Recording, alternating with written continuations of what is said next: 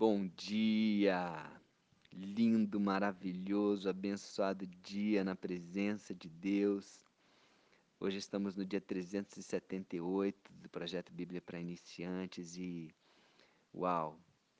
Eu chego, me emociono aqui com o que nós vamos falar agora sobre a entrada triunfal de, Je de Jesus em Jerusalém. Olha o que acontece aqui. Jesus já estava ali vindo lá desde Samaria, passando por todas as cidades, curando cegos, né, é, levando salvação como Zaqueu, para a casa de Zaqueu, falando, ensinando, falando a parábola das dez minas sobre o reino de Deus, como foi né, logo antes aqui.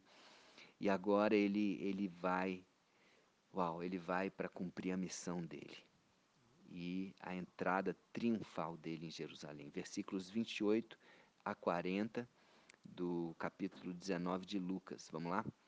E dito isto, isto que é aquela parábola né, das dez minas sobre o reino de Deus, prosseguia Jesus subindo para Jerusalém.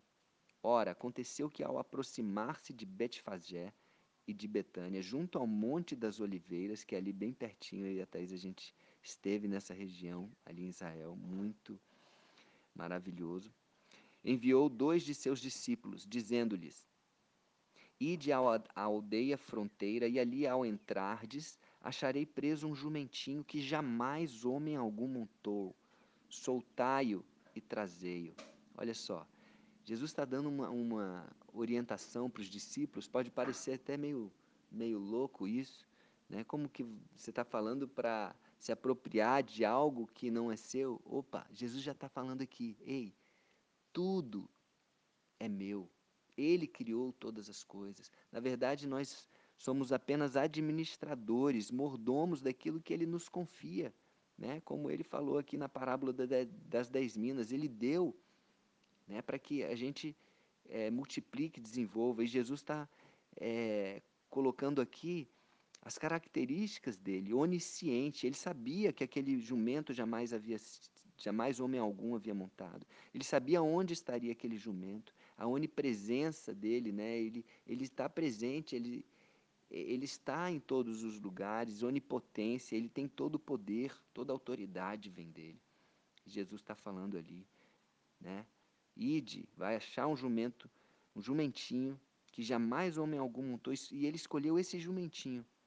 Olha só, jumentinho, dando de, de, de, diminutivo. Ele queria entrar num jumentinho. Nada de, de grande é, exaltação, não. Né? Isso para cumprir as escrituras, na verdade. Né? Já, já havia sido falado nas escrituras que o Messias viria em Jerusalém montado num jumentinho. Até outro dia eu, eu recebi uma, uma pessoa que se converteu por causa dessa passagem aqui porque ele era um judeu, né? ele repreendia veementemente o cristianismo, mas ele, ele perguntava para o Rabi, Rabi, é, eu não estou entendendo, porque aqui diz que o Messias, ele vai, no, nos livros lá dos profetas, fala que o Messias vai vir para Jerusalém num jumentinho. E nessa época que a gente está com tanto carro e tudo, como é que o Messias vai, vai entrar num jumentinho? Né? E aí o Rabi se enrolou todo lá, falou, não, mas a palavra, a palavra jumentinho aqui quer dizer carro, quer dizer qualquer tipo de veículo, né, que o carro pode te incluir. Aí ele ficou com aquela pulga atrás da orelha, até que um dia mais para frente ele recebeu uma Bíblia, e aí ele, ele não queria ler a Bíblia, mas a Bíblia estava justamente no, é, em, em Mateus, e ele era cobrador de impostos também, ele Estranho isso, né? Porque Mateus foi cobrador de impostos. E aí estava exatamente nessa passagem. E aí Deus falou com ele através dessa passagem e, e revelou que realmente Jesus, ele cumpriu essa profecia. Jesus entrou em Jerusalém num jumentinho. Por causa desse, dessa passagem, ele se converteu e hoje ele é um pregador da palavra, vai aos quatro cantos dessa terra pregar a palavra. Olha só como é poderoso. Às vezes a gente passa por uma, uma passagem aqui, uma mensagem e não dá tanta importância, né? Mas isso veio para cumprir a, as profecias. Os profetas já vinham falando, já vinham falando que o Messias entraria no jumentinho. E aí que aconteceu? Versículo 31. É, Jesus falando ainda para os discípulos: Se alguém vos perguntar por que o soltais, respondereis assim: porque o Senhor precisa deles. Simples. Simples assim. E eles obedeceram, lógico, né? Dá um azar não obedecer Jesus. E indo, os que foram mandados, esses dois discípulos, acharam segundo lhes dissera Jesus. Quando eles estavam soltando o jumentinho, seus donos lhes disseram: Por que o soltais? E responderam o que Jesus tinha orientado, né? Porque o Senhor precisa dele. E lógico que eles é, consentiram com isso, né? É porque também Jesus já provavelmente conhecia o coração do, dos donos, conhecia o jumento, conhecia a história toda de tudo ali. Ele não falaria isso se não tivesse totalmente certeza, né? E aconteceu que eles trouxeram então o jumentinho e pondo as suas vestes sobre ele, sobre o jumento, as vestes dos próprios discípulos, ajudaram Jesus a montar. OK? Versículo 36. Indo ele, Jesus, estendiam no caminho as suas vestes. As pessoas que estavam ali ao redor começaram a estender as suas vestes pelo caminho para que Jesus passasse sobre ela, elas. E quando se aproximava da descida do Monte das Oliveiras, toda a multidão dos discípulos e dos seguidores, de todos aqueles que estavam ali, passou jubilosa a louvar a Deus em alta voz por todos os milagres que tinham visto, dizendo: Bendito é o Rei, gente, Rei com R maiúsculo, bendito é o Rei que vem em nome do Senhor. Paz no céu e glória nas maiores alturas.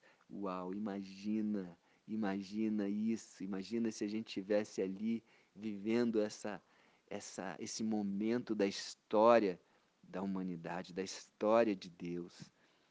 A gente pode fazer isso hoje nas nossas casas, lendo isso e falar: Bendito é o Rei que vem em nome do Senhor, bendito é Jesus, o Rei dos Reis, o Senhor dos Senhores, paz no céu e glória nas maiores alturas. Amém. Versículo 39. Ora, alguns dos fariseus lhe disseram em meio à multidão: Mestre, repreende-os, repreende os teus discípulos que estão, faz... estão te exaltando, estão louvando a ti. Repreende. Porque, lógico, se ele não fosse Deus, se ele não fosse o Filho de Deus, ele teria de repreender. Né? Como o próprio anjo que, que João adorou lá em Apocalipse, repreendeu João: opa, para, você só pode louvar a Deus. Mas eles não tinham entendido ainda, não tinha caído a ficha para eles. Os fariseus, com aquele coração fechado deles, da maioria deles, né, não, posso, não posso generalizar, porque teve um ou outro que, que realmente aceitou Jesus também, mas a maioria desse, dos fariseus, que eram pessoas muito restritas, conhecedoras da lei e tudo, eles tinham o coração fechado. E eles não perceberam que eles estavam diante ali do Senhor dos Senhores, do, do Messias. Eles não, eles não, não caiu a ficha deles. Até se eles estivessem estudando ali, atentos às profecias, aos profetas, eles iriam perceber.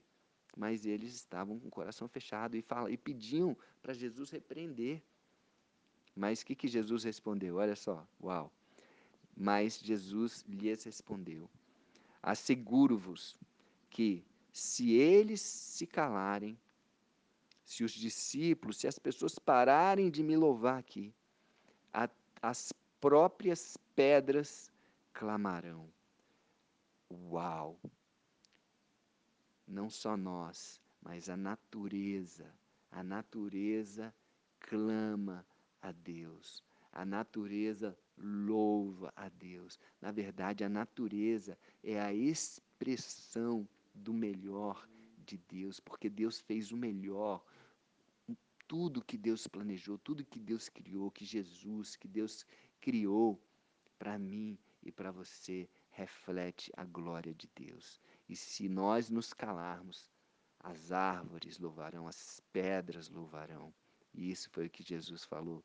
E ali eles ficaram quietinhos, calaram a boca, botaram o rabinho entre as pernas, imagina, e opa! Amém.